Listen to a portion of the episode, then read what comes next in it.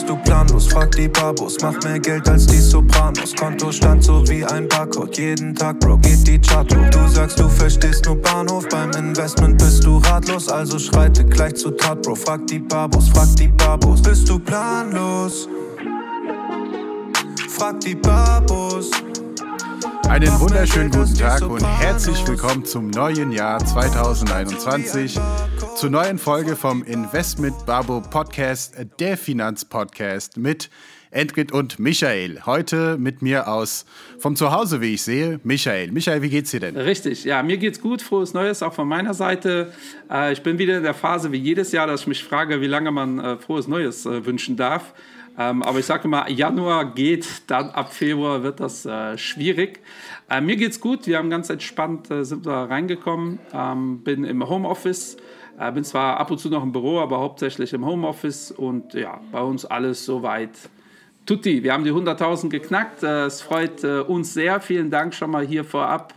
mal gucken, ob wir mit der Season 2 auch nochmal 100.000 Zuhörer dieses Jahr begeistern können. wir hoffen es natürlich. Äh, sind da aber schon sehr stolz drauf, wie sich das entwickelt hat. Vielen Dank äh, für, für ja, den Support bis hierhin.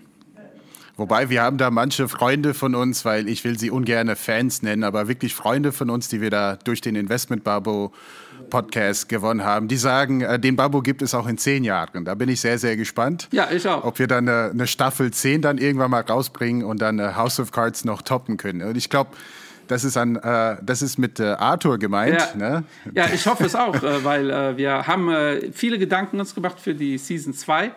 Äh, wir wollen auch eine Folge, wenn ihr Bock drauf habt, natürlich über das Thema Versicherungen machen, vielleicht auch Altersvorsorge. Und wäre auch lustig, wenn der Podcast uns in unsere Rette begleitet irgendwann. Das ist ja bei mir zuerst der Fall wie bei dir.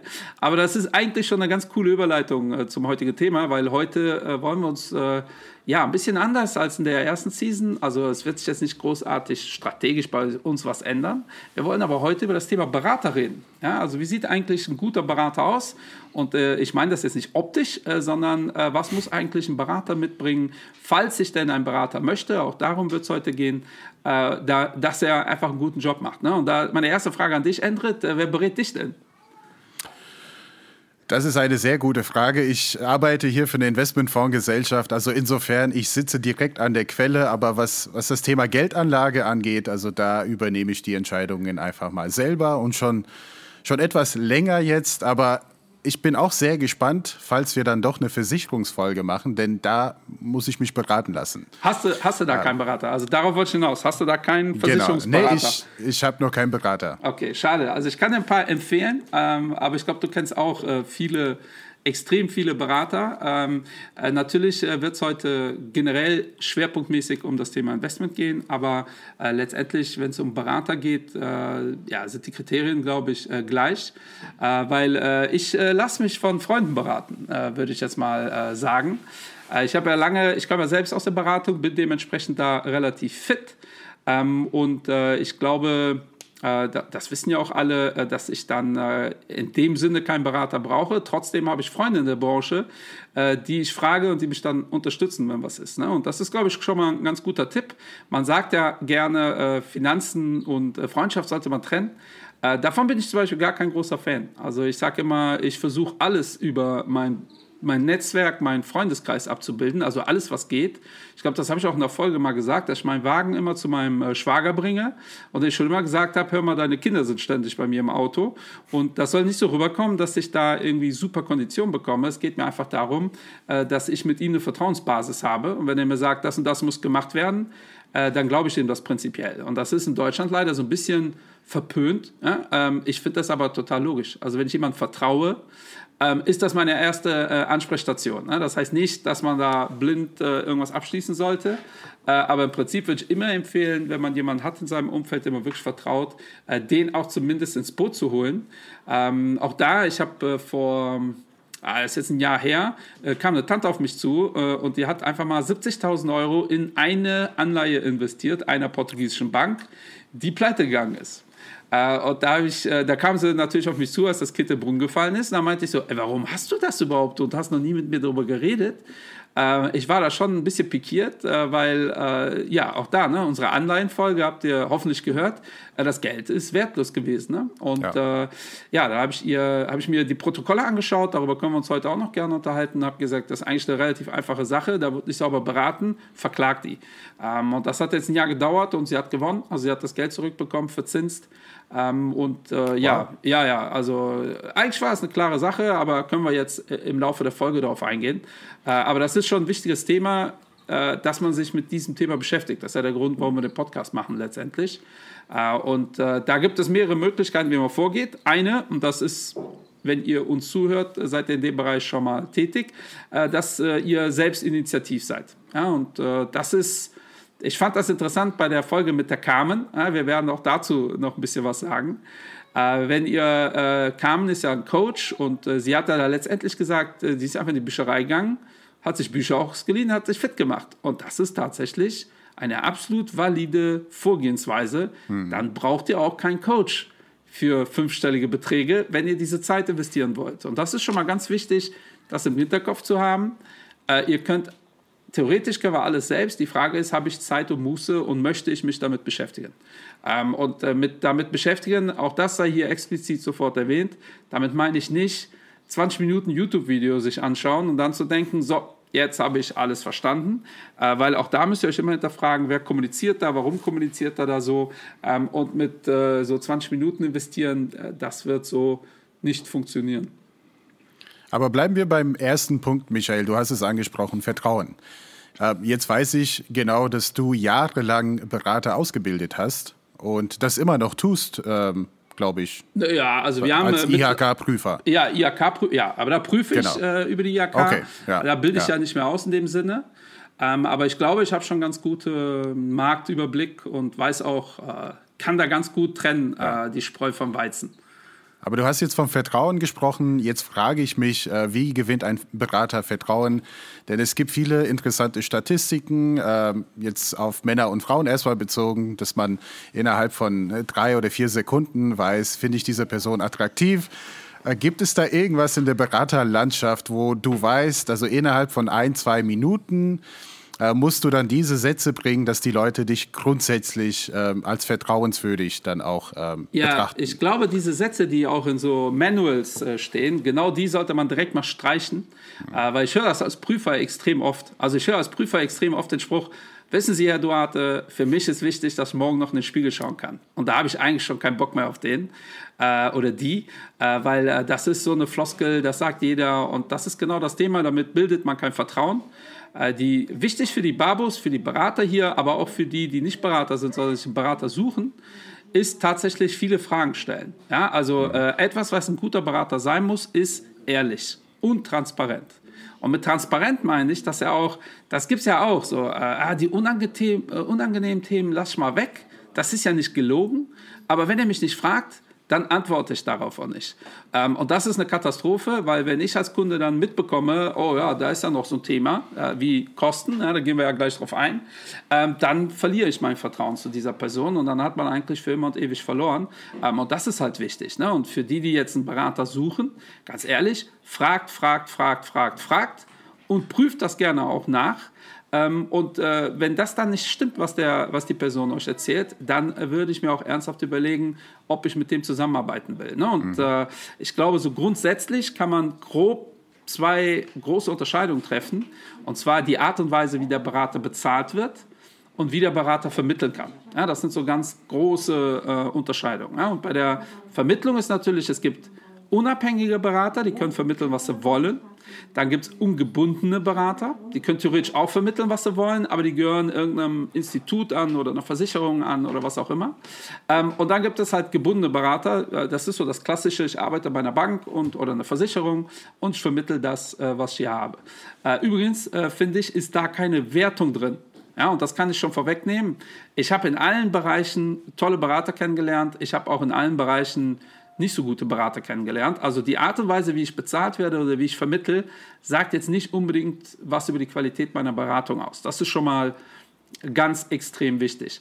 Äh, wenn ich aber so einen Berater frage, hör mal, äh, bist du abhängig, bist du nicht abhängig und äh, dann sagt er mir was, was nicht so ganz stimmt Und das könnt ihr alle über den äh, Vermittlerregister zum Beispiel, also einfach Vermittlerregister googeln, dann könnt ihr alle Berater äh, da finden, dann steht da ziemlich genau, was der macht und was der nicht macht. Und wenn das nicht stimmt, hätte ich schon ein großes Problem damit und würde den anhauen und äh, ihm verklickern, äh, hör mal, was passt denn hier nicht? Ne? Und äh, wenn ich merke, der ist da nicht so wirklich transparent, äh, mache ich es nicht. Weil das ist, genau wie du es ansprichst, ähm, das ist ja so individuell.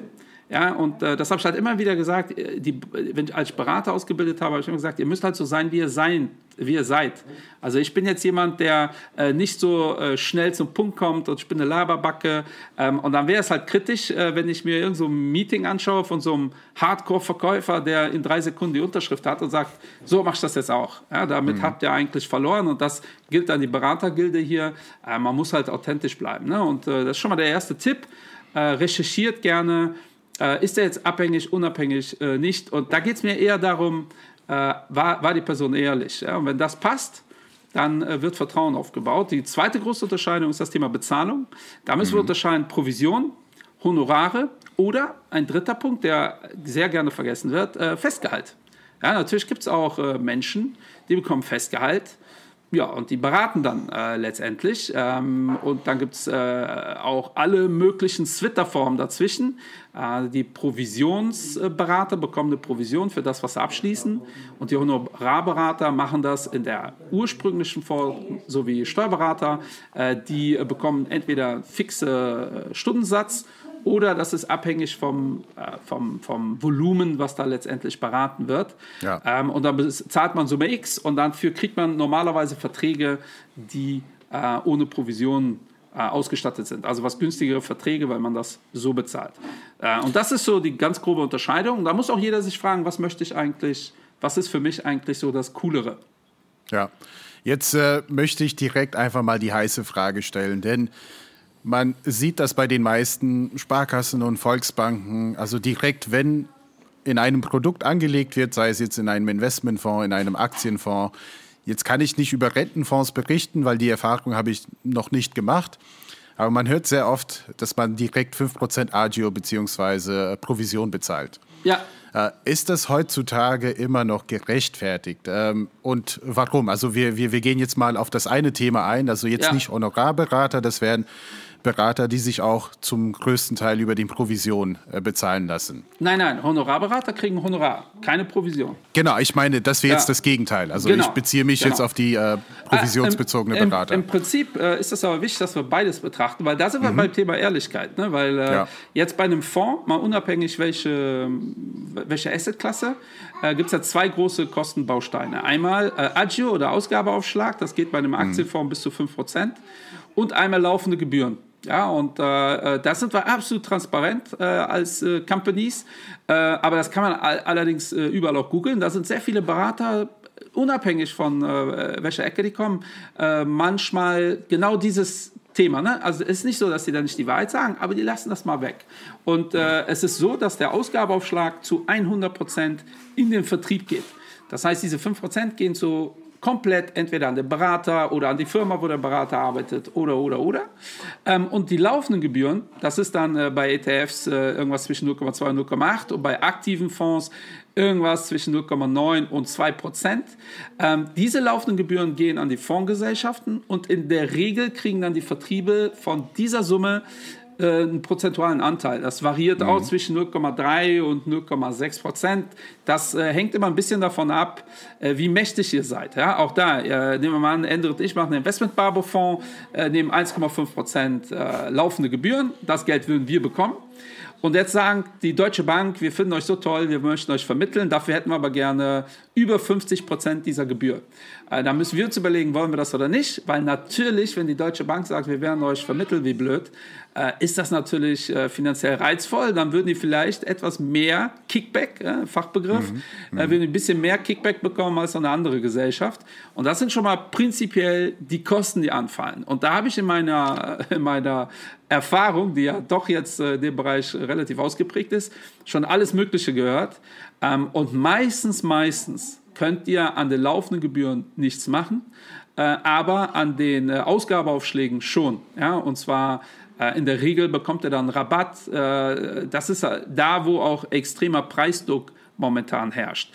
Äh, die Honorarberater zum Beispiel, äh, die nehmen ja ein Honorar. Deshalb ist das üblich, dass sie automatisch gar keinen Ausgabeaufschlag äh, nehmen.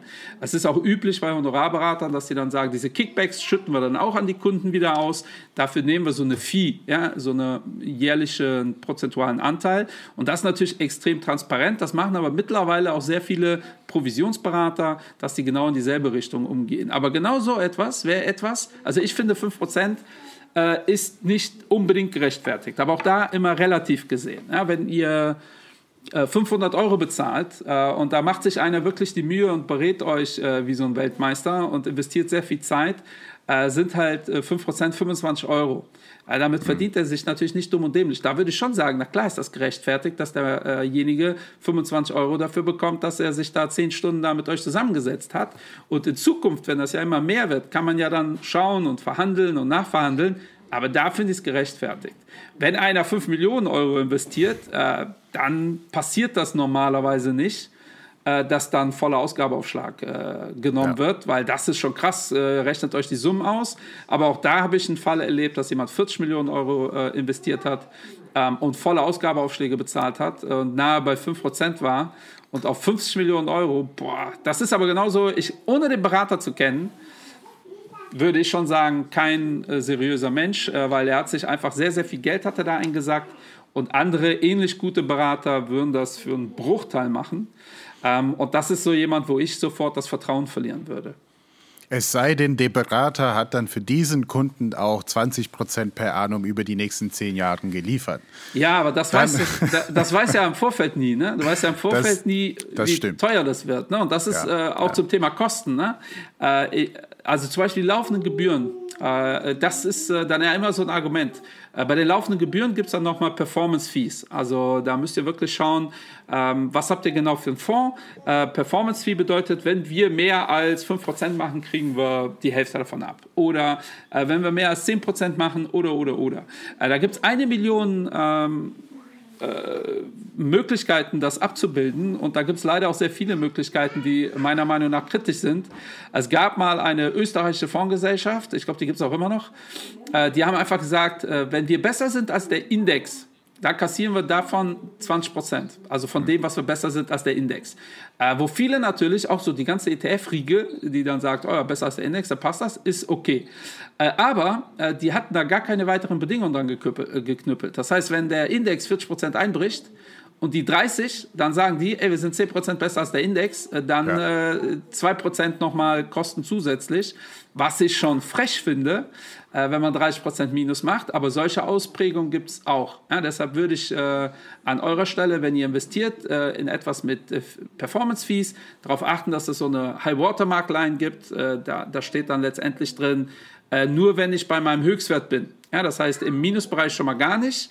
Und wenn ich ein Jahr lang 10% plus mache, im nächsten Jahr 10% minus und im dritten Jahr wieder 10% plus, muss ich aber erstmal wieder dahin kommen, wo ich mal war, bevor die dieses Geld nehmen können. Ja, und das ist schon wichtig. Und genauso wichtig ist, dass ein Berater aber von sich aus transparent über solche Themen aufklärt und nicht erst, wenn ihr fragt, ey, was kostet denn der Spaß eigentlich? Weil mhm. das erlebe ich tatsächlich durch die Bank extrem oft dass das dann so ja einfach nicht thematisiert wird und die Leute wissen dann nicht genau, was sie dann haben. Ja, und dann ist äh, äh, ja Missverständnisse sind da vorprogrammiert ähm, und das hat tatsächlich erstmal direkt äh, nicht so viel mit der Bezahlung zu tun. Jetzt bleiben wir mal beim Finanzberater. Ähm, wie breit muss die Palette sein von einem Finanzberater? Also was muss er alles beraten können? Also soll der Kunde dahin gehen und ähm, beraten werden zum Thema Gold, Silber, Renten, Anleihen? Aktien, Derivate, weil äh, es ist ein sehr, sehr breites Spektrum, ja. ne, wovon wir da reden. Und deshalb frage ich mich, was ist dann die Erwartungshaltung von mir als Kunde an dem Berater? Was soll er alles können? Ja, äh, das hängt natürlich vom Berater, äh, vom Kunden ab. Also wenn der ja. Kunde äh, das alles haben möchte, äh, prinzipiell äh, bin ich eher ein Fan von jemandem, der ungebunden beraten kann, also der äh, so auch ein bisschen über den Horizont äh, hinausschauen kann. Äh, allerdings habe ich auch schon gebundene Berater gesehen. Also auch da fast alle, also im Bereich Investment ist auch, wenn ihr zu einer Versicherung gehört oder äh, bei einem Vertrieb arbeitet, wo eine Company hintersteckt, da können die meisten die Produktpalette doch voll bespielen. Ja, zumindest mhm. wenn, da, wenn ihr ein bisschen Druck macht. Ja, also ist auch bei der Deutschen Bank so. Früher war das so, da habt ihr nur DWS bekommen. Die Zeiten sind ja lange vorbei. Äh, wenn ihr denen sagt, also ich finde eigentlich nur DWS auch doof, äh, dann kriegt ihr auch mehr als DWS. Daher äh, ist das, habe ich ja eben schon so ein bisschen durch die Blume äh, gesagt, für mich jetzt nicht so unfassbar dramatisch wichtig. Mhm. Äh, ich höre das auch im Bereich Versicherungen immer wieder. Da ist das wichtig, sehe ich auch nicht unbedingt so, äh, weil wenn ihr äh, unabhängig äh, beraten werden wollt und könnt, dann äh, ist das sicherlich günstiger. Aber vor allem bei Versicherungen äh, liegt bei mir immer der Fokus ja erstmal, ist die Absicherung gut. Und ganz ehrlich, wenn jemand sagt, ich gehe zu der teuersten, bekanntesten deutschen Versicherung, dafür kriege ich die Top-Absicherung, die ist halt 30% teurer als woanders, dann ist das in meinen Augen legitim. Das wird immer so dargestellt, als wäre die Person total dumm. Aber in allen anderen Branchen ist das ja auch so. Wenn ich Mercedes fahre, äh, sagt ja auch keiner, ja, aber kriegst einen Dacia und der kostet dasselbe. Also darüber würde ich gar nicht so gehen. Ähm, aber mhm. ich würde schon erwarten, dass wenn jemand in der Versicherung arbeitet und irgendwas nicht anbieten kann, dass er mir das dann auch so sagt. Ja, und sagt, das ist für dich schon wichtig. Du hast es aber nicht, da empfehle ich dir jemanden, weil die haben ja auch ein Netzwerk. So, daher äh, finde ich das gar nicht so dramatisch wichtig. Bei einem Depot ja, ein Depot sollte ja breiter sein als ein Türsteher. Ja, das haben wir ja, äh, ja gelernt alle. Ähm, und, und, dann ist immer die Frage, was kann er mir da anbieten? Ja, das äh, ist ja der Grund, warum wir, äh, wir sind ja spezialisiert auf Aktien. Ja, und dann kriegt es bei uns Aktien. Deshalb sind wir aber auch keine Berater äh, in die, unsere Companies in dem Sinne. Äh, deshalb sollte man sich schon jemanden zur Seite holen, äh, der, und darüber würde ich äh, mich immer vorher informieren oder ich würde den Berater fragen, was ist eigentlich dein Universum? Was kannst du eigentlich alles so vermitteln? Mhm. Ja, und dann wird er das relativ klar sagen. In Deutschland ist das so geregelt, das 34F, äh, das ist äh, die Erlaubnis, um Investmentfonds zu vermitteln. Äh, damit kann man eigentlich alle Fonds vermitteln, die es so gibt. Damit kann man aber keine reinen Aktien vermitteln und mhm. auch keine Direktanlagen in ähm, Derivate auch nicht, aber auch vor allem nicht in Rohstoffe.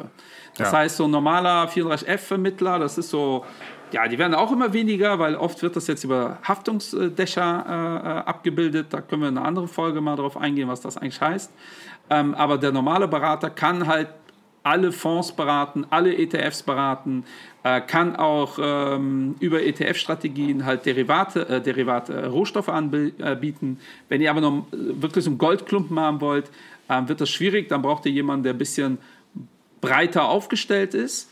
Und dann ist das eine Preisfrage. Ne? Also wenn ihr 5000 Euro investieren wollt oder alles, was so normal ist, äh, da reicht eigentlich ein normaler 34F-Berater. Ja? Und wenn ihr Millionen zum Investieren habt, ähm, dann gibt es halt Family Offices, also mhm. wirklich äh, Firmen, die da äh, ein bisschen mehr Geld in die Hand nehmen, wo man auch ein bisschen breiter unterwegs sein kann. Aber für den Normalo ist das in meinen Augen gar nicht so nötig. Jetzt eine andere Frage, denn ich habe auch früher für einen Vermögensverwalter gearbeitet und ich weiß ja, wie das funktioniert, dass man einen Vermögensverwalter-Vertrag abschließt und am Ende des Tages der Kunde gibt uns das Recht, im äh, Sinne des Kunden dann ja, zu handeln, zu agieren. Das heißt, auch ohne den Kunden zu fragen, auch eine Aktie zu kaufen, weil wir das entsprechende Risikoprofil bereits vor Augen haben. Jetzt glaube ich, dass das bei einem Finanzberater mit einem 34F-Lizenz nicht der Fall ist. Das heißt, Nein. der Berater muss immer dem Kunden fragen, wenn er irgendwelche wesentliche Änderungen im Portfolio vornimmt. Oder ist das so falsch? Richtig, ja. Der normale okay, Berater in Deutschland, der keine Vermögensverwaltungslizenz hat, Mhm. Äh, wobei es mittlerweile ähm, auch da so, also alles, was wir sagen, es gibt eh am Markt irgendwie so eine Hybrid-Geschichte. Ja, ich kenne auch äh, Berater, die beides machen. Ne? Die machen, die bieten es ihren Kunden an, willst du Honorar haben, äh, willst du Honorar bezahlen oder willst du lieber Provision? Ähm, und da gilt es da auch, aber der normale 34F-Berater, den man so kennt, äh, der ähm, der äh, kann nicht in meinem Namen irgendwelche Versicherungen oder äh, Versicherungen, sorry, Investments abschließen. Für Versicherungen gilt aber genau dasselbe. Mhm. Äh, sobald man einen äh, Vermögensverwaltungsvertrag hat, dann unterschreibe ich letztendlich, dass er machen kann, was er möchte. Äh, auch da ist die Twitter-Lösung aber, dass äh, mittlerweile viele Berater über, ja, über, über eine mit einem Vermögensverwalter zusammenarbeiten und die Berater dann letztendlich sowas wie einen Fonds auflegen. Ja, und wenn die Berater den Fonds ändern, wenn man in diesem Fonds investiert ist, dann ist das wieder in Ordnung, weil letztendlich machen die das dann wie wir. Äh, die machen dann so eine Dachfondslösung. Dann hast du halt, statt dass du die zehn Fonds einzeln kaufst, kaufst du den äh, Fonds des Beraters XY und dieser Berater kauft wiederum diese zehn Fonds und wenn er dann was ändert, ist das wie wenn die eine Aktie ändern, äh, da muss man nicht sein Okay geben. Ja. ja aber ja. Äh, das ist halt auch die Frage, ne? möchte ich das? Äh, möchte ich da mit dem Boot sein? Möchte ich, dass das einer übernimmt? Äh, diese Family Offices-Geschichte, normalerweise wird dann einmal im Jahr genau besprochen, was soll passieren oder was möchte ich und was möchte ich nicht. Äh, und dann macht der Family Office-Mensch äh, und die, die, die normale Beratungslandschaft in Deutschland sieht eher so aus, dass man halt immer vom Berater angesprochen wird, wenn der was ändern will. Also mich würde auch ein neuer Trend interessieren, äh, und zwar die Online-Vermögensverwaltung. Und äh, zwar sieht es ganz danach aus, als dass diese Produkte auch ohne 34F-Lizenz äh, weiter vermittelt werden können. Äh, wie siehst du das? Also dazu hätte ich einfach mal gerne deine Meinung, weil im Endeffekt äh, dann gehört gar keine Beraterausbildung dazu, um so einen Online-Vermögensverwaltung jetzt an deinem Kumpels oder Family and Friends weiter zu vermitteln. Also da kann ja auch einiges schieflaufen, wenn am Ende des Tages diese Leute ja, auch nicht ja, also ich glaub, genug für die informiert sind. ist es äh, wichtig zu verstehen, äh, dass also das, was der Endrit meint, das kennt ja jeder. Ne? Man loggt sich irgendwo ein und dann habe ich eine Online-Vermögensberatung. Mhm. Ähm, aber es gibt ja noch eine andere Instanz, dass das ja aktiv vermittelt wird von irgendwelchen Beratern, die dann aber ihre Hände mehr oder minder in äh, Unschuld waschen können und sagen, hey, was da passiert, habe ich nichts mit zu tun, aber die bekommen in irgendeiner Form eine Provision. Und das ist halt genau das Thema von Transparenz, äh, die ich angesprochen habe, äh, weil es gibt, äh, das manche eben mit Eigeninitiative, es gibt ja mehrere Möglichkeiten, wie man eigeninitiativ unterwegs sein kann. Ich lese Bücher, ich ziehe mir einen Podcast rein, ich bezahle einen Coach, ja, wo ihr vorher nicht wisst, was ihr für eine, äh, für eine äh, für einen Input bekommt ähm, und, äh, oder ich mache so eine Online-Vermögensverwaltung. Ähm, und das Schöne an der Online-Vermögensverwaltung ist, dass wenn es klappt, alles super ist. Wenn es nicht klappt, ist es halt kritisch. Und auch da gibt es mittlerweile natürlich Twitter-Lösungen. Aber die Performances, die kann man ja mittlerweile bei fast allen relativ gut nachschauen, ist halt nicht so überragend. Ja, und äh, ich wundere mich sowieso, äh, es gibt diese Diskussion, aktiv versus passiv, ist ja unser meistgestreamter, äh, äh, unsere meistgestreamte Folge. Aber dieser in dem Bereich gibt es halt die Diskussion nicht. Also weil letztendlich sind die ja aktiv. Die Online-Vermögensverwaltungen, die äh, greifen oft auf ETFs zu, weil die günstig sind und dann könnt ihr halt schneller von A nach B switchen und die, so und die müssen ja aktiv sein. Mhm. Ja, schaffen aber nicht so wirklich die überragende Performance, aber das ist irgendwie egal, weil die investieren online in ETFs, aber die sind ja aktiv. Ja, oder die meisten sind aktiv. Ja, vielleicht gibt es auch irgendwelche Strategien, die sagen einfach, ey, bei uns kaufst du den MSCI World. Die Frage ist, wofür brauche ich dann so einen Online-Vermögensverwalter, wenn der einfach mhm. nur passiv, das kann ich auch in meinem Depot abbilden. Ähm, und ich glaube, da wird in den nächsten Jahren sehr viel noch ähm, die Spreu vom Weizen getrennt werden. Äh, jetzt über Weihnachten, äh, Ingo Schröder war ja hier bei uns äh, schon zu Gast, der Daytrader. Der ist ja Honorarberater, meiner Meinung nach auch ein sehr guter. Die haben jetzt über Weihnachten die Online-Finanzakademie auf den Markt gebracht. Ein, ein neues Konzept, was ich cool finde. Letztendlich machen die dieses Coaching-Thema, allerdings für einen Bruchteil, weil die das als Videos einfach zur Verfügung stellen. Ja, und da könnt ihr lass mich nicht lügen, das ist jetzt unbezahlte Werbung, äh, 200 bis 500 Euro äh, bezahlen und dann habt ihr so ein Seminar zum Thema ETFs. Ähm, ich glaube, das ist ein wirklich interessanter neuer Aspekt, äh, weil dann seid ihr halt auch auf euch alleine gestellt. Letztendlich ist das wie, wie die Coaching-Strategie von der Frau ja. äh, Meier. Ja. Ähm, nur halt, oder von der Frau Dr. Meier, äh, nur halt, äh, ich glaube, schon viel, viel günstiger. Und äh, ja, Ingo habt ihr hier schon erlebt. Äh, vielleicht laden wir da auch mal ein zu, zu dem Thema, dass er da mal erzählt, wie sich das entwickelt. Das ist ja ein Fintech, finde ich sehr interessant. aber letztendlich, bei allem, was wir uns anschauen, ist die Frage, was kommt dabei rum? Ähm, mhm. und bei diesen Online-Vermögensverwaltungen, da bin ich noch nicht so wirklich überzeugt. Ja, weil da gibt es manche, die unfassbar viel Geld einsammeln mit einer unfassbaren guten Marketingstrategie die Performance ist puh, so lala und äh, auch die Kosten sind dann deutlich höher als zum Beispiel im passiven Bereich. So, und äh, das ja. ist eigentlich Fondsmanagement, nur mit einem neuen Namen. Nur ich muss mich gar nicht rechtfertigen für die Performance. Also, mm, mm. also marketingtechnisch ist das schon clever, aber äh, ich, ich bin mal gespannt, äh, wie sich das entwickelt. Ja, bin ich genauso gespannt. Ähm, eine sehr, sehr spannende Frage und das wäre so von meiner Seite die letzte Anmerkung oder Frage, wie auch immer. äh, fand ich jetzt einfach mal die Krise, die wir letztes Jahr hatten. Ähm, ich habe auch viele Gespräche mit Berater geführt, denn wenn man so will, wir beraten die Berater bezüglich unserer Produkte, wie wir aufgestellt sind und wie man am besten unsere Produkte den Endkunden erklären kann. Äh, dann hat man auch sehr oft gehört, viele Berater hatten sogar ein sehr gutes Jahr. Ihre Kunden sind nicht ausgestiegen, sind ruhig geblieben, haben ihre Sparpläne aufgestockt. Da würde ich sagen, gute Beratung erfolgt. Die so nicht so guten Stories habe ich jetzt weniger mitbekommen, die gibt es aber auch sicherlich und keine Rede so oft drüber. Meine Frage ist es letztendlich, der Berater handelt im Namen des Kunden. Der kann jetzt nicht sagen, lieber Kunde, halt einfach mal die Fresse, ich weiß, was ich tue. Wir verkaufen jetzt nicht. In deinem Sinne verkaufen wir nicht, weil die Märkte werden sich erholen. Äh, was muss ein Berater ein, an Tools haben können? Also wie holt man die Kunden da ab, äh, nicht diesen äh, großen Fehler zu begehen? und unten zu verkaufen. Ja, aber oder auf, da oder was, auf der äh, anderen Seite. Da hast du was Wichtiges gesagt. Äh, du, ja. du hast gerade gesagt, die negativen Stories kriegst du nicht so mit. Ja. So, woran liegt das wohl? Das liegt daran, dass über negative Stories nicht geredet wird und die Berater, die nicht gut sind, auch momentan nicht kommunizieren. Weil das ist ganz mhm. wichtig, dass ein Berater auch in den jetzigen Zeiten äh, sich bewegt.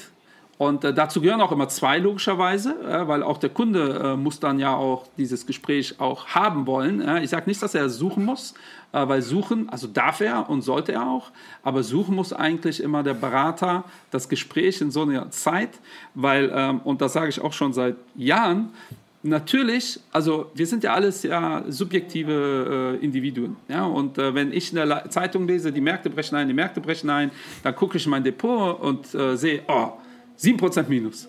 So, jetzt nehmen wir mal an, ich bin total offensiv unterwegs. Dann war 7% Minus im April einfach mal eine hervorragend gute Performance.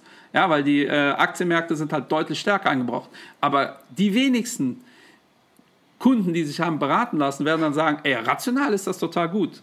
Ja, so ist halt, so sind wir als Menschen. Ja, wenn ich Kopfschmerzen habe, wache ich auch nicht auf und denke, oh, überall auf der Welt sterben Menschen, stelle ich mal nicht so an. Man ist halt genervt, weil man Kopfschmerzen hat. Und ein guter Berater sucht da das Gespräch.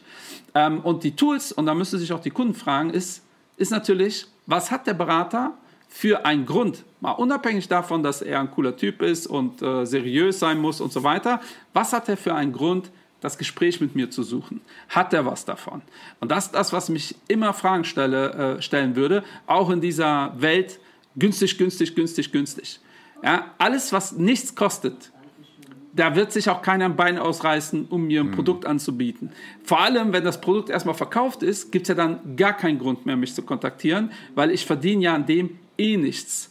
Das hört sich hart an, aber genau deswegen sage ich auch, ey, ich will da äh, Leute in meinem Umfeld äh, um mich herum wissen, weil die mit mir einfach Tacheles reden. Und das ist halt echt wichtig, ja, weil ähm, das hat mit so vielen Themen zu tun. Also zu, äh, zum Beispiel in den Medien wird äh, Honorarberatung einfach immer als das als das A und O äh, verkauft. Ja? Und wie gesagt, Ingo Schröder, super Honorarberater, macht einen guten Job.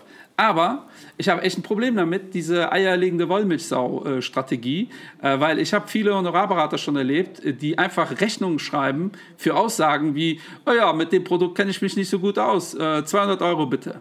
Wo ich mir denke, okay, äh, und, und den, so Typen finde ich sogar doppelt dumm, weil ein, eine Sache eint alle Berater, ja, oder fast alle. Alle wollen Kunden gewinnen. Ja, alle. So, das ist, also wenn, äh, wenn ich mit meiner Frisur zum Friseur gehe, wird er auch irgendwas finden, was er da schneiden kann, weil er will ja natürlich mich als Kunden gewinnen. Völlig egal, ob er jetzt äh, pro Stunde bezahlt wird, pro Minute oder äh, irgendwie beteiligt wird an meinem äh, Haarerfolg. Äh, alle wollen letztendlich einen Kunden gewinnen und äh, wenn die nicht vernünftig verdienen, werden die sich nicht melden, wenn die Kacke am Dampfen ist. Ja, und das kann man jetzt äh, so oder so drehen. Die einen argumentieren dann über, äh, wir wollen Empfehlungen äh, äh generieren. Das würde ich als Kunde äh, immer übrigens positiv äh, aufnehmen und würde dann auch daran messen. Weil wenn der sich nie meldet, wird er auch nie eine Empfehlung bekommen. Hm, hm. So, und mein Problem mit dieser eierlegenden Wollmilchsau ist, wenn ihr euch beraten lasst und das Budget habt, dann gibt es überhaupt auch gar keinen Grund, warum lasst ihr euch nicht bei einem Honorarberater bezahlen. Da zahlt ihr Summe X. Und beim Provisionsberater, da zahlt ihr erstmal nichts, aber wenn ihr da Kunde werdet, äh, dann läuft das über die Provision. Dann habt ihr natürlich höhere Kosten äh, äh, verursacht, aber prinzipiell ist die Aussage, holt euch mehrere Meinungen ein. Äh, und bei dem einen oder anderen Honorarberater sind die Kosten so eine Sache. Also bitte, wenn Honorarberater, dann richtigen Honorarberater, der äh, eingetragen ist und der euch klare Honorare äh, äh, äh ausweist und dann auch gerne interviewen, wie sich das in der Zukunft entwickeln wird, weil wenn ihr in sieben Jahren eine Frage habt, kostet das halt wieder Geld. Ähm, und äh, mit dem Begriff Honorarberater wird leider Shitluder getrieben, dass irgendwelche Leute behaupten, die wären es und die sind es nicht. Da gibt es irgendwelche Kostenausgleichsvereinbarungen, damit wäre ich extrem vorsichtig. Äh, das sind dann Verträge, dann wird dann gesagt, weißt du was, das, der Spaß kostet jetzt 3000 Euro, aber keine Sorge, es muss nicht auf einmal zahlen, es zahlt sie monatlich ab, dafür haben wir einen extra Vertrag. Hört sich im ersten Moment total transparent an, äh, aber wenn ihr Pech habt, und die Verträge habe ich gesehen in meiner äh, äh Zeit, äh, und äh, ganz klar, echte Honorarberater machen sowas in der Form nicht. Die könnt ihr dann halt nicht kündigen. Ja, dann habt ihr mhm. vielleicht einen Vertrag, den ihr irgendwann stoppt nach zwei Jahren, aber ihr müsst die Kosten weiter bezahlen, weil logisch, ne? ich hole mir einen Fernseher beim Mediamarkt, stotter den ab und wenn ich den nach einem halben Jahr wegwerfe, kann ich schlecht sagen, ich zahle den Fernseher nicht mehr. Also daher wirklich auf Herz und Nieren untersuchen. Ja, und ich muss in dem Kontext auch äh, unsere Freunde der Verbraucherschützer äh, hier äh, nochmal erwähnen. Das ist nämlich noch eine Alternative. Äh, das sind nämlich die Kollegen, die äh, ein Festgehalt haben. Ja, die haben mhm. Festgehalt, da könnt ihr hin und euch beraten lassen. Das sieht dann so aus, dass je nach Verbraucher äh, äh, Schutz äh, oder nach der Region, dann zahlt ihr eine gewisse Summe, ähm, also irgendwas zwischen 50 und 100 Euro im Normalfall, das kann ja auch variieren. Ähm, und dann ist da jemand, der wirklich, der hat ein Festgehalt, dem ist das egal, ob ihr abschließt, bei dem könnt ihr auch nichts abschließen. Mhm. Dann äh, sagt ihr euch einfach zu den, den Produkten, so sieht's aus. Äh, hört sich auch super an, die haben ein mega ähm, Image äh, in den Medien. Äh, leider habe ich auch mit denen sehr, sehr schlechte Erfahrungen gemacht. Weil das ist halt genau das Thema. Äh, Endrit, du kommst zu mir, ich weiß, ich habe da mein Festgehalt. Äh, mir ist eigentlich völlig egal, was du machst. Ja. Bei mir machst ja. du eh nichts. Ähm, und da habe ich leider erfahren äh, in der Vergangenheit, dass äh, man denen ihre Expertise, weil das dann auch so ein Ding, die heißen dann Experten und wenn ihr mhm. dann so googelt, was die denn so gemacht haben, also mit dem Begriff Experte wäre ich auch sehr vorsichtig, ja. äh, dann äh, resümieren die eh alles auf Kosten. Ja? Dann sagt ihr, Endrit, keine Ahnung, Riester finde ich gut, mach aber eine echt günstige Riester. Wichtig ist, dass die nicht teuer ist. Und dann sagst du, ja, welche soll ich denn machen? Ja, keine Ahnung, äh, ich äh, bin ja kein Berater. Äh, besorg dir irgendeine Riester, komm wieder, zahlst du nochmal und dann sagst du dir, ob die gut ist oder nicht. Jetzt ein bisschen überspitzt dargestellt, ähm, aber so läuft das. Daher wäre Verbraucherschützer zum Beispiel etwas, worauf ich gar nicht viel hm, geben würde, hm. genauso wie Artikel, die irgendwo sind, weil Artikel, auch da sucht euch echte Berater. Es gilt auch für YouTube und übrigens auch für Podcasts. Ja, wenn ihr der Meinung seid, ey, das, was wir erzählen, äh, finde ich das nicht koscher, äh, dann macht es halt nicht, weil äh, wir übernehmen keine Verantwortung für das, was wir hier so erzählen. Ja, also wenn äh, Endre sagt, Microsoft geilste Firma der Welt und ihr kauft Microsoft, genau deswegen haben wir Disclaimer bei uns äh, auf allen Kanälen, wo genau drin steht, alles, was wir sagen, ist unsere Meinung und auf gar keinen Fall ist das hier eine Beratung. Ähm, und dann übernehmen wir auch dafür keine Verantwortung. Wenn ich mich aber beraten lasse, möchte ich schon, dass jemand Verantwortung übernimmt. Ja, und das habt ihr bei einem Honorarberater oder Provisionsberater oder halt generell einem Berater und nicht bei irgendwelchen Medien, äh, weil auch da, wir gucken uns viele YouTube-Videos an und äh, da suggerieren ja auch manche, äh, dass sie zum Beispiel Verbraucherschützer sind und dann bekommen sie Affiliated-Links. Mhm. Ja, oder äh, machen halt äh, halbstündige Videos für irgendwelche äh, Portale oder für irgendwelche Produkte, wo immer rauskommt, das ist eigentlich ein tolles Ding. Ey Leute, das ist Werbung. Ja. Das ist einfach nur Werbung. Ja, wir haben äh, noch nie Werbung gemacht. Also indirekt habe ich heute für, äh, für, für einen Honorarberater hier Werbung gemacht. Äh, aber das sind Leute, die ich kenne, wo ich sage, ich mache einen guten Job. Äh, holt euch da gerne eine Meinung ein. Und dann ist das halt sehr, sehr individuell. Ich weiß, dass das für viele total enttäuschend ist. Aber so ist das nun mal. Äh, ja. vertraue ich der Person? Ist die Person ehrlich? Ist die Person transparent? Ist die Person fachlich qualifiziert? Das könnt ihr alles verifizieren, dieses Thema mit Vertrauen nicht. Äh, aber wenn ihr merkt, der macht Druck, ja, was in der Branche ja total gang und gäbe ist, ey, dann wäre ich da schon mhm. extrem vorsichtig, weil ich bin so lange in der Branche. Es gibt ganz, ganz selten einen Grund, warum ihr in den nächsten 48 Stunden irgendwas unterschreiben müsst. Wenn ich merke, der ist beleidigt, wenn ich irgendwie äh, Gegenfragen stelle, wenn ich merke, der ist beleidigt, weil ich jetzt doch noch mal eine Woche drüber schlafen will, dann sind das alles, dann hört auf euren Bauch, dann macht's mhm. halt nicht. Ja, also ganz ehrlich, äh, so beschäftigt äh, kann der gar nicht sein, dass das jetzt ein Problem ist. Übrigens, wenn er so beschäftigt wäre, wäre das auch keiner, wo ich Kunde werden wollen würde, weil das ist genau dieses Thema Netzwerk. Mhm. Ich habe in meinem Leben schon echt viel Stress gehabt mit Steuerberatern, also jetzt auch negativ Stress. Ähm, und wer sind die besten Steuerberater? Die, die ungefähr so in meinem Alter sind. Warum? Weil die nicht schon satt sind, äh, weil die sich auch für mich interessieren. Äh, die wollen mich weiterbringen, wenn ich mir so, und das hatte ich am Anfang, so ein Steuerberater kurz vor der Rente, Multimillionär. Äh, den juckt, hm. äh, dann, mit meinem Einkommen war ich ja für den so völlig irrelevant. Ja. Ja. Ähm, und das ist halt genau das. Äh, Anwälte übrigens auch. Ja, also äh, ich habe ja meinen Führerschein letztes Jahr aus CO2-Gründen abgegeben für einen Monat.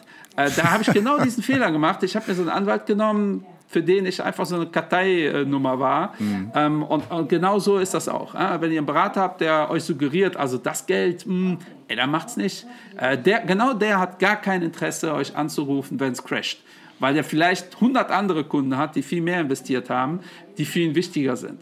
So, und ich weiß, das ist so sehr emotional, wie ich an die Sache rangehe. Ähm, aber so sollte es sein, weil so das ganze Thema Kosten, das könnt ihr, wir haben euch jetzt gesagt, so was die Kosten sind im ja. Bereich Investment. Das könnt ihr, ey, könnt ihr eine Excel-Tabelle aufstellen. Ähm, aber dann würde ich immer überlegen, was leistet der etwas teurere eventuell mehr? Ja, und passt das eher zu mir? Auch Honorarberatung, wenn ich Student bin und habe keine 2000 Euro, dann fällt das vielleicht erstmal weg. Ja, wenn ich aber eine mhm. Immobilie kaufen will für äh, eine Million Euro und habe 150.000 Euro auf der Kante, dann würde ich mir überlegen, ob ich da äh, äh, nicht doch noch eine zweite, dritte, vierte Meinung ja. hole, auch wenn ich da 1.000, 2.000 Euro äh, investiere. Ähm, aber äh, das ist halt genau das Ding. Es ist so individuell und wenn ihr euch Zeitungsartikel reinzieht, steht dann gerne, ja, äh, Honorar ist gut, Provision ist schlecht. Das ist Quatsch. Ja, bei Provisionen habt ihr in der Regel am Anfang höhere Kosten, also wenn ihr das so durchrechnet. Aber auch da, die Kosten für die Zukunft sind schon mit abgegolten. Hm. So, und das ist, das fällt leider in der Diskussion immer wieder weg. Ja? Vor allem, wenn ich ETFs mache, äh, die äh, länderspezifisch sind, äh, werde ich da einige Änderungen haben in der Zukunft. Ja, und da kostet nun mal jedes Kaffee trinken Geld. Ja, und auch ja. nicht zu wenig. Also guter Honorarberater nimmt schon so 150 Euro die Stunde. Ja, davon, mhm. äh, das würde ich mal mit einplanen.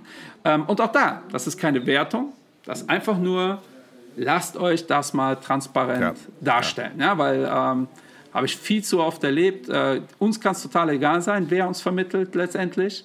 Ähm, aber äh, wichtig ist, dass die Leute äh, sehr oft sind ja dann, wenn die unzufrieden sind mit ihrem Berater, kündigen die alles, auch wenn es vernünftig ist. Hm. Hat der Endrit ja schon gerade gesagt. Und das ist halt echt äh, in der Regel für einen selbst am schmerzhaftesten. Das sind äh, sehr, sehr gute Punkte, die du da angesprochen hast, vor allem jetzt am Schluss. Ähm, denn die Geldanlage ist eine emotionale Sache, aber auch eine individuelle Sache. Und deshalb, ich für meinen Teil würde einen guten Berater auch davon dann quasi äh, identifizieren, dass er auf meine Ansprüche eingehen kann, dass er sagt, du Endrit, ich habe mitbekommen, in zehn Jahren willst du ein Haus kaufen, dann ja, das ist dein Ziel und du bist jetzt zwei Jahre vor dem Hauskauf und es ist ein Crash passiert, dann ruft er mich an und er sagt, ey Endrit, ich weiß, in zwei Jahren willst du jetzt ein Haus kaufen, dies und das ist passiert. Sowas weiß ich natürlich auch zu schätzen. Ja, ja und das sind dann aber, die Punkte. Äh, Genau, wird aber auch viel zu wenig geschätzt so in der ja. Gesellschaft. Äh, äh, und, aber es gibt auch Leute, die nervt das. Also Es mhm. gibt auch Leute, die sagen, ey, bitte, jetzt ruf mich nicht alle halbe Jahre an, ich brauche keine neuen Freunde. Dann muss ein guter Berater auch auf da auch, auch auf sowas eingehen können ja. und dann halt sagen, okay, dann kriegst du halt Post oder was auch immer. Ja. Ja. Ähm, aber prinzipiell ist es wichtig, dass die Kommunikation passt. und zwar so, wie der Kunde es sich das wünscht. Die, die tendenziell sagen, ey, ich lass mich in Ruhe, das sind ja tendenziell auch die, die dann eigeninitiativ unterwegs sind, äh, mhm. die das dann halt machen wollen. Aber auch da, ich weiß nicht, ob es deutlich genug war, äh, bitte wirklich vorsichtig, weil da mein Lieblingseffekt, dieser äh, Krüger-Dunning-Effekt oder Dunning-Krüger-Effekt, das erlebe ich leider immer wieder, dass Leute irgendwie ein YouTube-Video sich anschauen und sagen, pfuh, äh, was können mir die Investmentbabos eigentlich noch erzählen und äh, die anderen hier am Markt. Ja. Äh, ich bin der fitteste überhaupt. Ja? Und das ist echt gefährlich. Äh, weil äh, etwas, äh, was klar ist, die Geschichte wiederholt sich, aber an der Börse passieren immer wieder Sachen, die es so noch nie gab. Ja. ja und äh, das höre ich so oft. Äh, und äh, die Börse oder die Börsenwissenschaft, Wirtschaftswissenschaften in dem Bereich basieren auch sehr stark auf Vergangenheitsdaten. Ähm, und sowas wie letztes Jahr mit der Pandemie hatten wir in der Form noch nie. Ja, wir hatten schon Pandemien, da war die Welt aber noch nicht so vernetzt. Also hat das mhm. wirtschaftlich nicht so wehgetan. Äh, Fukushima, äh, absolut neu. Äh, 2008, äh, die, die, dieses Szenario, absolut neu. Niedrigzinsen hatten wir schon, aber dass die ganze Welt das so spielt, so wie jetzt, absolut neu. Äh, die Verschuldung, absolut neu. Äh, ist für Crash-Propheten natürlich alles ein gefundenes Fressen. aber letztendlich muss man sich wirklich mit der Materie auseinandersetzen. Ja, und äh, wir sind ja auch tendenziell eher Buy-and-Hold-Menschen, äh, ähm, aber Buy-and-Hold, äh, äh, moderne Buy-and-Hold äh, ist tatsächlich einmal im Jahr mal gucken, passt das noch, passt das nicht. Ja. Also dieses äh, Costolani-Thema einfach drei Jahre in den Schrank schalten, das ist, glaube ich, tot. Ja, aber ja. ich habe das in einem anderen Podcast gesagt, bei äh, bei How I Met My Money äh, von Ingo Schröder. Der wird heute echt oft erwähnt. Ingo äh, ist auf jeden Fall äh, strammer Max fällig beim nächsten Frühstücken. Ähm, da habe ich gesagt, äh, man sollte so investieren, wie man eine äh, Ehe ähm, eingeht. Mhm. Man will für den Rest seines Lebens zusammen sein. aber wenn nun mal jede zweite oder jede dritte Ehe geschieden wird, sollte man das schon im Hinterkopf haben, dass das passieren kann. Ja. Ja, und dann sollte man auch darauf reagieren. Aber eine Aktie oder ein, eine Strategie sollte man erstmal so auflegen, dass man sagt, so, das passt und eigentlich kann das jetzt so weiterlaufen. Was dann passiert, Fondsmanagerwechsel, ähm, die, das Geschäftsmodell der Firmen äh, ist nicht mehr nötig. Äh, auch das äh, ist ein Thema und das geht eigentlich nur, und das ist das Geheimnis, Kommunikation, Kommunikation, Kommunikation. Und dann brauche ich jemanden, dem ich vertraue, der transparent ist, der fit ist, der mir keinen Druck macht. Ähm, und das ist halt das Thema. Und das habt ihr auch unter anderem bei festangestellten Bankern.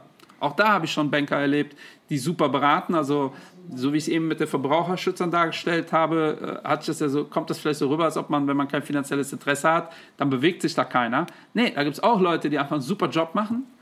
Ähm, nur das muss man genau hinterfragen. Dann, ja. Ja? Und das ist wichtig, dass ich weiß, der ist festangestellt, der ist äh, gebunden.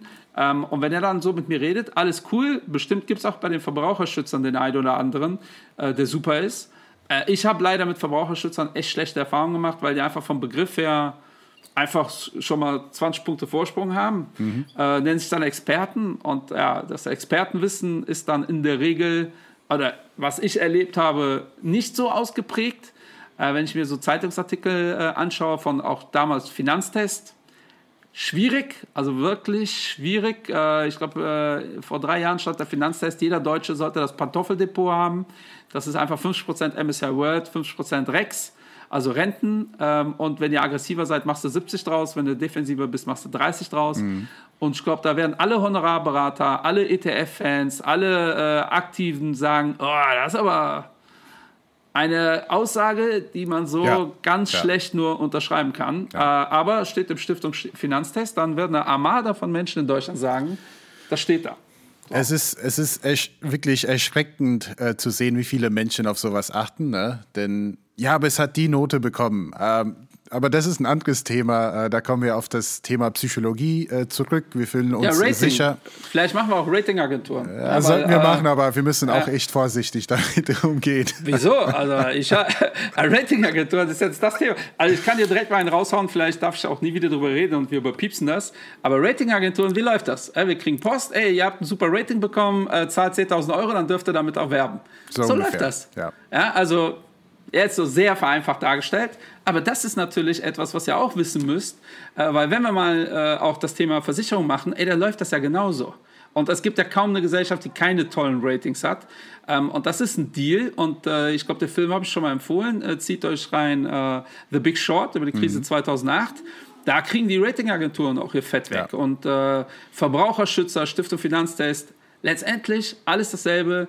Die wollen verkaufen, die wollen ihre Daseinsberechtigung auch irgendwie, die leben über Spenden, die müssen sich ja irgendwie rechtfertigen, warum bin ich da. Äh, aber ich wäre damit extrem vorsichtig, weil die Spezialisten äh, für Waschmaschinen und Waschpulver sitzen da neben den Spezialisten für die äh, Investmentmärkte. Mhm. Ähm, und Endrit und ich kennen viele Leute aus der Branche und ich habe noch nie einen Abgänger gesehen, also einen Studienabgänger, der fertig ist oder irgendeiner, der top ist, der sagt, ich wechsle jetzt zu einer Behörde oder zu Verbraucherschutz oder was auch immer. Mhm. Das sind in der Regel nicht die Bereiche, wo die Top-Leute hingehen. Ja. ja und äh, ich glaube, damit äh, haben wir aber ein gutes äh, Abschlusswort gefunden. Ich hoffe, äh, wir haben niemanden hier auf die Füße getreten. Wenn das so ist, entschuldigen wir uns dafür, weil ich explizit äh, und das wiederhole ich nochmal, in allen Bereichen Top-Leute kennengelernt habe. Leider aber auch in allen Bereichen äh, nicht so Top-Leute kennengelernt habe, wo ich sage, boah, da würde ich äh, aber niemanden hinschicken. Ähm, und das hat dann in den seltensten Fällen was zu tun, auch mit der Company, sondern tendenziell eher äh, mit den Menschen, die in diesen Strukturen, die vielleicht auch in diesem Team sind. Mhm. Ähm, das ist viel, viel wichtiger als äh, ja, wie, wie letztendlich da äh, irgendwie juristisch äh, das abgebildet wird. So, Andrew, so fällt dir noch aus. was zu ein? Sonst können wir noch äh, erwähnen, das war, wie heißt jetzt die App? Ich vergesse halt immer wieder. Das wollte ich auch gerade sagen. Also die App heißt Clubhouse. Clubhouse. Wir haben genau. da einiges vor. Die Babus sind äh, in, diese, in diese Community auch unterwegs. Jetzt nicht besonders aktiv, aber noch wir, nicht, haben, noch nicht. wir haben die App schon mal runtergeladen und ja. ein, einige Leute folgen uns schon. Das ist schon ganz cool. Aber ja, wir werden auch aktiv werden. Ähm genau, und da wollen wir uns von euch auch direktes Feedback abholen. Über, das geht ja über die App hervorragend. Äh, natürlich auch, was die Themen angeht. Wir haben uns viele Gedanken gemacht für die Season 2, was wir machen wollen. Ähm, aber da sind wir immer noch auf euch angewiesen und werden es auch immer sein. Äh, schickt uns gerne Vorschläge, was wir machen sollen. Äh, dann machen wir es. Wir werden, Freitag ist Barbotag. Wir werden jetzt hier und da mal freitags in dieser App aktiv sein abends. Da könnt ihr direkt mit uns kommunizieren. Äh, wenn ihr da, da braucht man so eine Einladung, ähm, dann äh, kontaktiert uns da, dann ja. schalten wir euch da frei, weil irgendwie kann man nur zwei Leute freischalten, aber ich habe irgendwie schon zehn freigeschaltet. Ich verstehe es auch noch nicht ganz.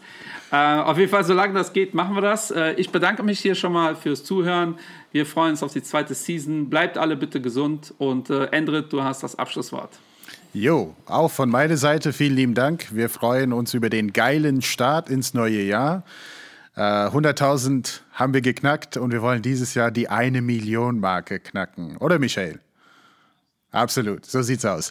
So, bleibt alle gesund. Wir freuen uns über Feedback. Davon lebt das Ganze. Wir haben eine geile Interaktion mit der Investment Barbo Community. Und äh, in der Pipeline ist momentan das Official Investment Barbo Song. Fragt die Barbos. Äh, dazu gibt es mit den ganzen Videos von der Community, die wir gesammelt haben, äh, sollte innerhalb der nächsten paar Wochen. Es hat leider ein bisschen gedauert, aber wie das so ist mit Qualität, es darf ruhig ein bisschen länger dauern, solange die Qualität stimmt. Also ihr dürft gespannt sein von meiner Seite. Das war's. Bis dahin. Cheerio. Frag die Babos, frag die Babos. Bist du planlos? Frag die Babos. Geld als die Sopranos. Kontostand so wie ein Barcode. Frag die Babos.